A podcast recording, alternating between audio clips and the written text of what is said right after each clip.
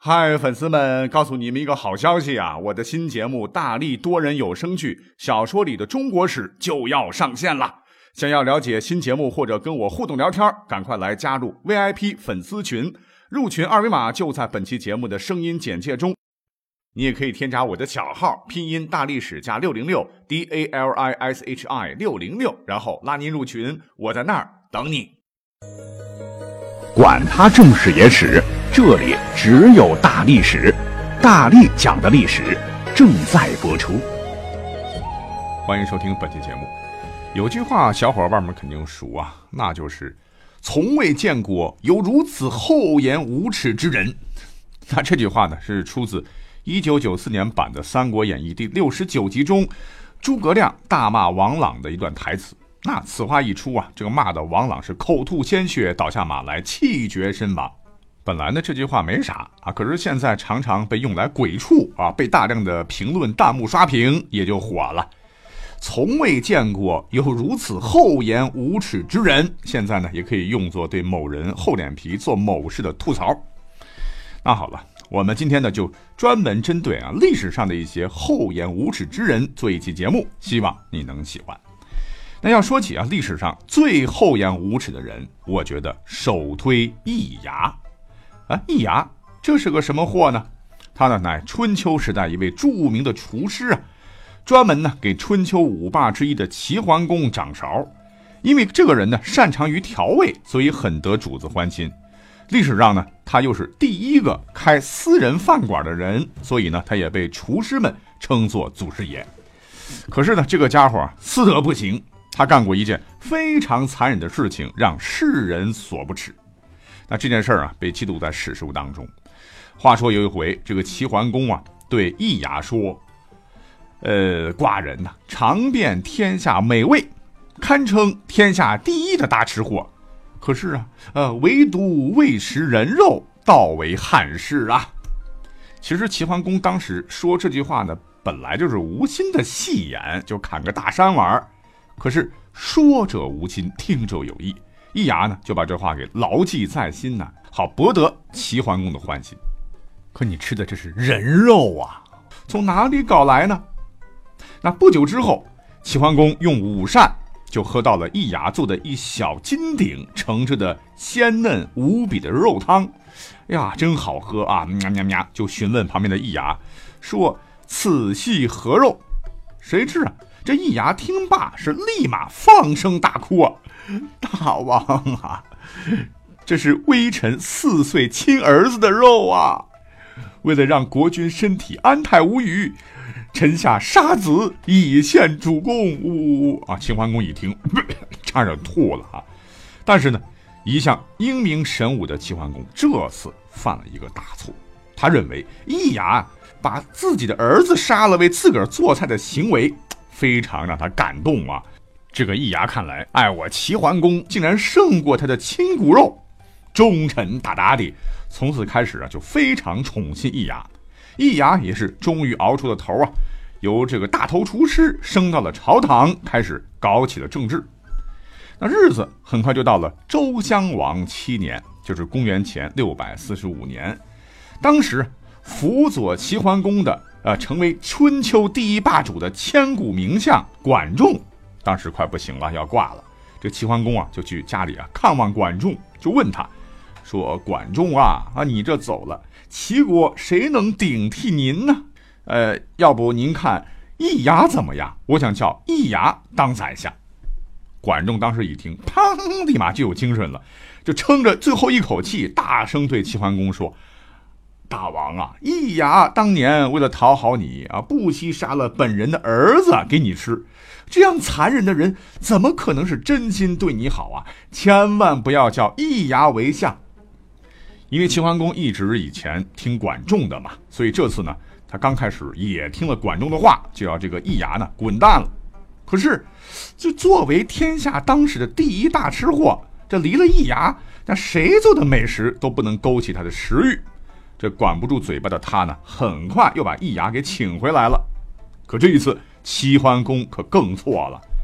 那么，等时间来到公元前六百四十三年的时候，这个齐桓公也病危了。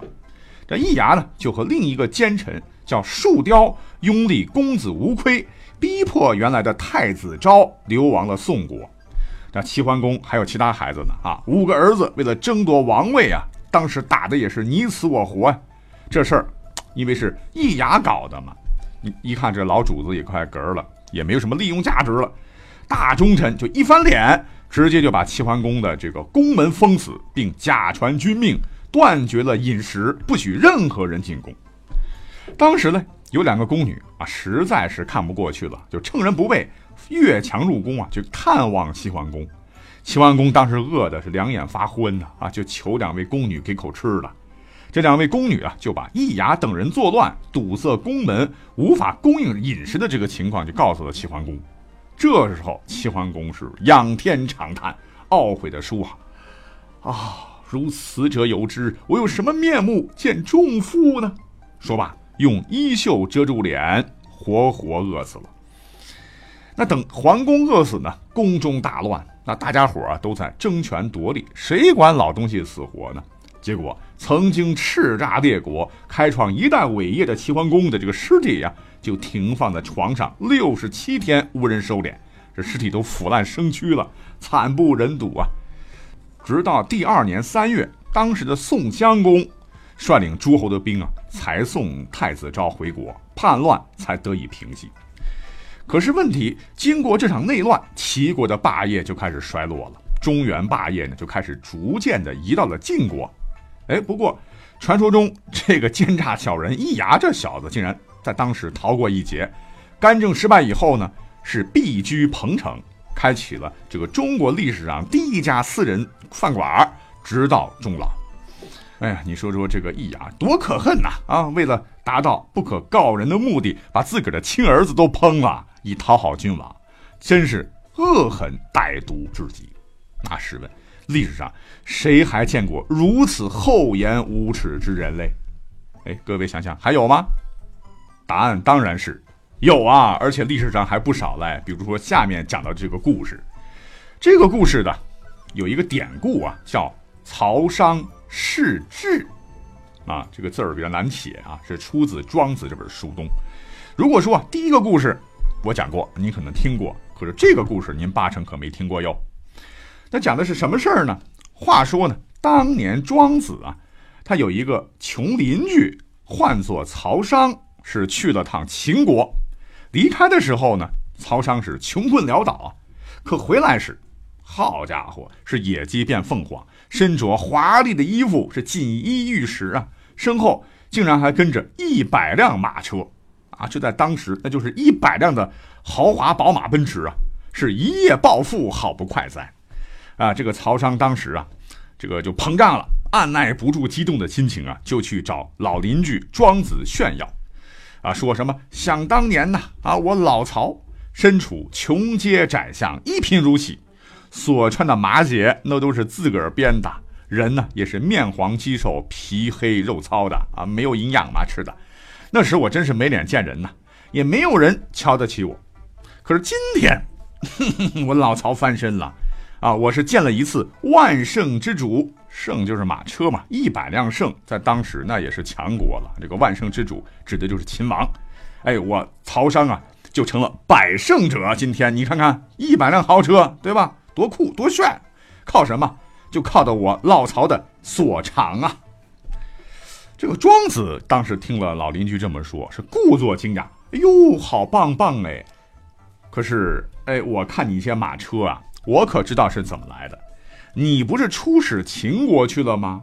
我可听说了啊，说秦王屁股上长了痔疮，正急于求医呀，还各国悬赏说有能人为他破痈溃痤者。这个痈啊，就是肿胀的地方，痤就是痤疮，他是送豪车一辆。可是呢，如果能试痔者，送车五辆。注意这个痔啊，那就是痔疮啊，试。就是舔的意思，舔舐舔舐，就是呢，舔一口这个秦王的痔疮，能得到五辆马车，呃，好恶啊！你曹商啊，现在有五百辆豪车，该不是就是跪在秦王的屁股后边，两股之间，用你湿滑的舌头，那那点点点哈？这个这个庄子的推论，虽然说书上没有讲，呃，没有证实是不是确有其事，但是为了荣华富贵而趋炎附势、溜须舔腚，哎，这也不是不可能的啊。反正是曹商当时听了庄子所言呐，半晌啊说不出话来，脸都红到脖梗子了，是羞愧难当。所谓是人至贱则无敌，看来曹商还是要点脸的。那么由此啊，曹商用丧失尊严做代价去换取财富，招致庄子的痛斥，为后人所不耻的行为，就成就了曹商世志这个著名的典故啊，常常被当作明镜，用来讽刺社会上某些不择手段追逐名利之徒。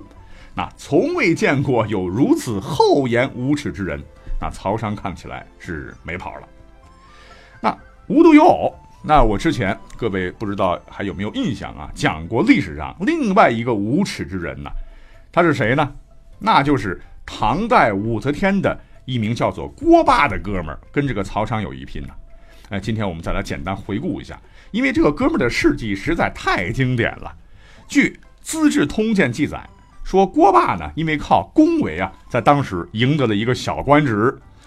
呃，武则天手下有个大臣叫魏元忠啊，也是他的顶头上司啊。有一次大病，这哥们儿啊就前去探望。可是他做了一个前无古人后无来者的事儿，就是亲自尝了魏元忠的粪，啊，根本不管人家乐意不得意，而且还非常欢乐地说：“大人的这个粪呐，如果有甜味，那病情就严峻了。如今呢，我用手指蘸了尝了尝，哎，这个粪是苦的，说明大人你很快就要好起来了。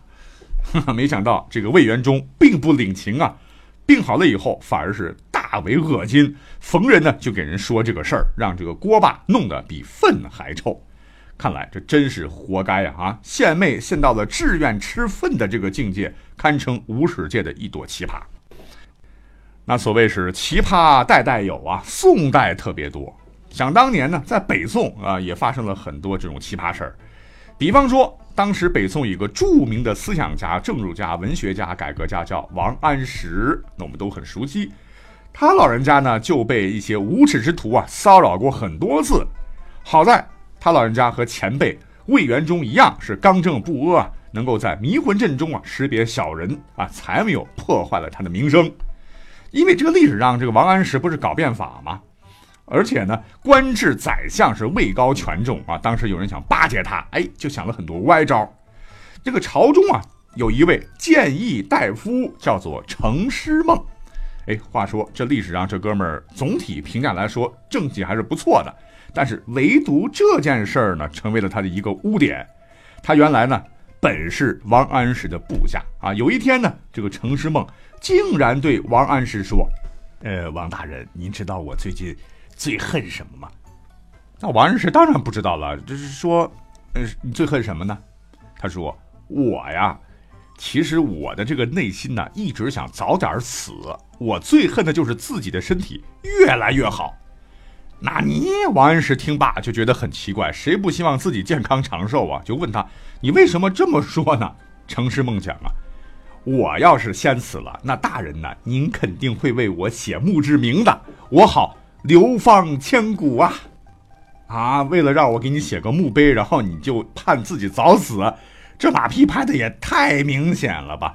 王安石啊，这一听啊，就掂出了这个人的人格重量，就冷笑一声，哼，就不再理会了。可是没过几年，又一个家伙出现了。